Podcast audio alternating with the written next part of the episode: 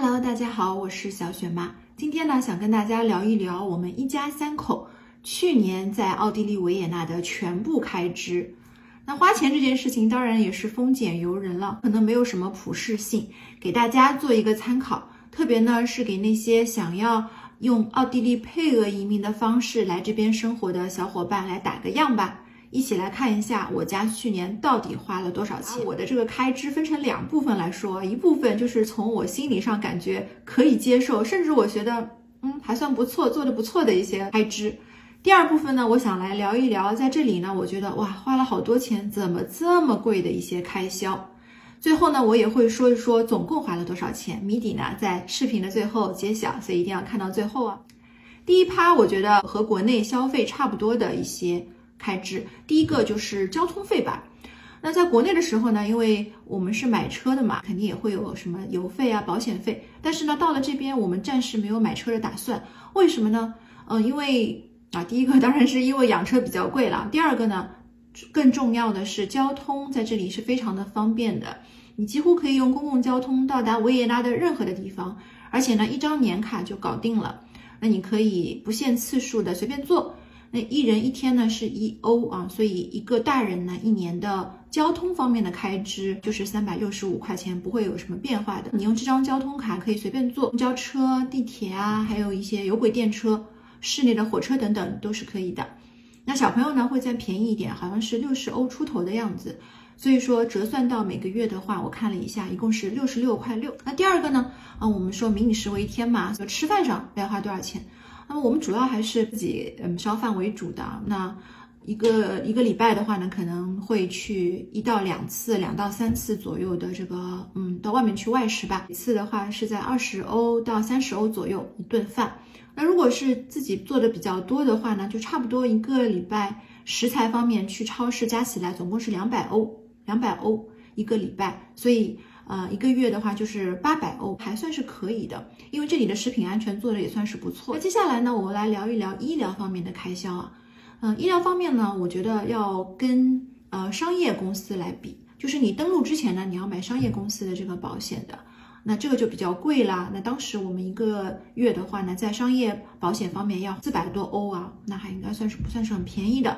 那在登录以后呢，政府是允许你买这个和本地人一样的公立的保险的。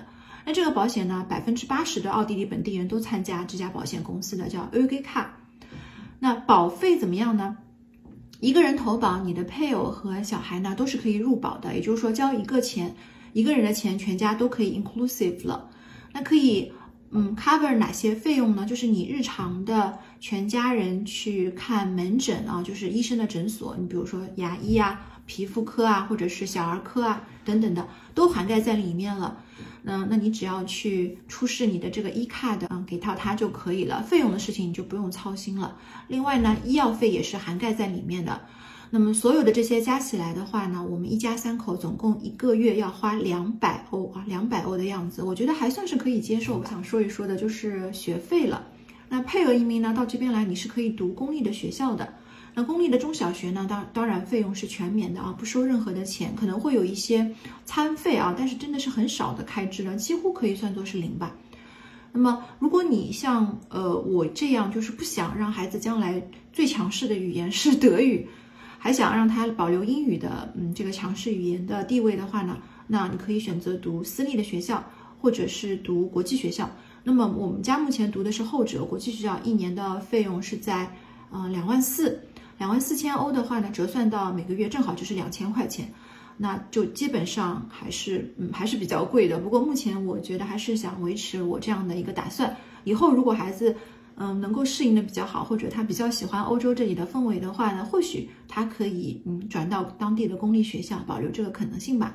好的，那以上呢我们来算了一下啊，就是我觉得不算是特别痛苦的开支的费用，再加上两百欧的医疗费。还有就是两千欧的学费，最后呢是八百欧的吃饭的钱啊，一共是三千块钱，三零六六，三零六六。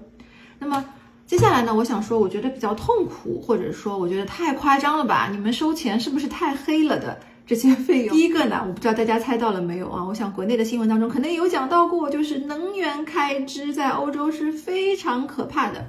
那这里的电到底多少钱一度呢？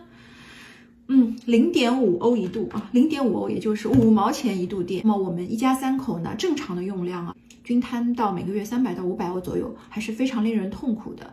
那虽然说去年政府也发了一些补贴吧，但是远远不能够 cover 上涨的这个能源的费用。这个到了冬天的话，欧洲老百姓真的是瑟瑟发抖，能源费用太可怕。最关心的就是我还没有讲的是住房方面的开支啊。那在租房方面到底是怎样呢？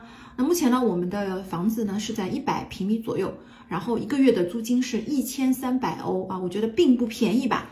那如果说将来你想买房的话呢，这边的呃房价在五千欧到一万欧左右一平米，那可能跟上海相比的话呢，也不算太贵，但是我觉得嗯也不能算很便宜吧。不过好在嗯最近不是全球的楼市都比较低迷嘛。所以说呢，我觉得现在可能是一个入手房产的不错的时机。所以，呃，你在接下来的一两年之内登陆，嗯，奥地利的话呢，可以考虑快点买房哦。那么你就在买这个房子的这个上面就可以少花一点钱，痛苦指数呢也不用像我这样这么高了。好的，那么今天的视频呢，我们就简单的介绍了一下，嗯，作为一个流水账分享了一下，我觉得嗯比较不痛苦，还有很让我痛苦的一些费用，你一个月在。维也纳的生活费到底是多少呢？噔噔噔噔，我算了一下，一个月要花五千块钱。这个就是你没有任何的娱乐性的开销，比如说啊，偶尔去看个电影啊，或者是去短途或者是长途度个假，这些费用都没有含在里边啊，要花五千块钱。当然，你可以选择砍掉的，就是我刚才有讲到两千块钱的一个。国际学校的开支，那不管怎么样啊，我认为，我认为你想在维也纳生活的话呢，一家三口可能三千块钱是免不了的啊，否则如果是低于三千块，我觉得可能，嗯，就是生活的舒适度会受到一定的影响的。那么实际上，我们一家去年在维也纳一共花了月均花了六千欧啊，也就一个月花了六千块钱出去，所以我觉得。不算不知道，一算还是吓了一大跳的。看今年有没有改善的空间。那么或许明年这个时候呢，我会再出一期视频，比较一下二零二二年和二零二三年到底会有哪些不同呢？那么今天的视频就到这里了，感谢大家看到了这边。如果你对于奥地利移民、配偶移民比较感兴趣的话呢，你也可以在我视频的下方留言，我会回复大家的。那嗯，感谢大家的收看，我们下期节目再聊，拜。